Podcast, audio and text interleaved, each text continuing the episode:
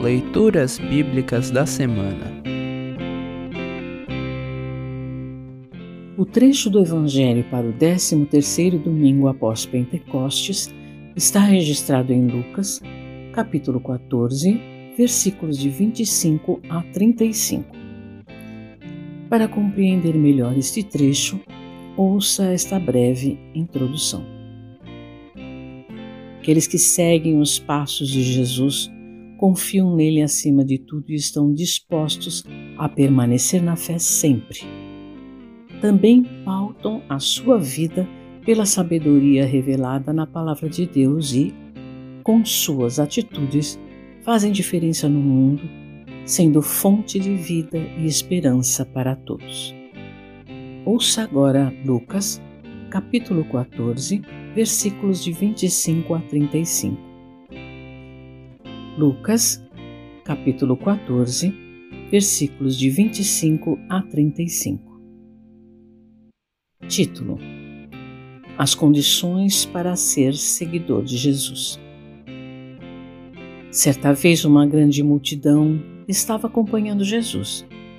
Ele virou-se para eles e disse: Quem quiser me acompanhar, não pode ser meu seguidor se não me amar mais do que ama o seu pai, a sua mãe, a sua esposa, os seus filhos, os seus irmãos, as suas irmãs e até a si mesmo. Não pode ser meu seguidor quem não estiver pronto para morrer como eu vou morrer e me acompanhar. Se um de vocês quer construir uma torre, primeiro senta e calcula quanto vai custar, para ver se o dinheiro dá. Se não fizer isso, ele consegue colocar os alicerces, mas não pode terminar a construção. Aí, todos os que vierem que aconteceu, vão caçoar dele, dizendo: Este homem começou a construir, mas não pôde terminar. Se um rei que tem dez mil soldados vai partir para combater outro que vem contra ele com vinte mil, ele senta primeiro e vê se está bastante forte para enfrentar o outro.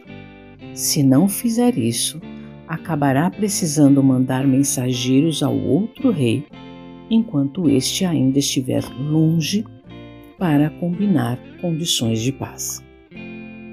Jesus terminou dizendo: Assim nenhum de vocês pode ser meu discípulo se não deixar tudo o que tem. Título: Sal sem gosto. O sal é uma coisa útil, mas se perde o gosto, deixa de ser sal. É jogado fora, pois não serve mais nem para a terra, nem para o monte de esterco. Se vocês têm ouvidos para ouvirem, então ouçam. Assim termina o trecho do Evangelho para esta semana. Congregação Evangélica Luterana Redentor Congregar, Crescer e Servir.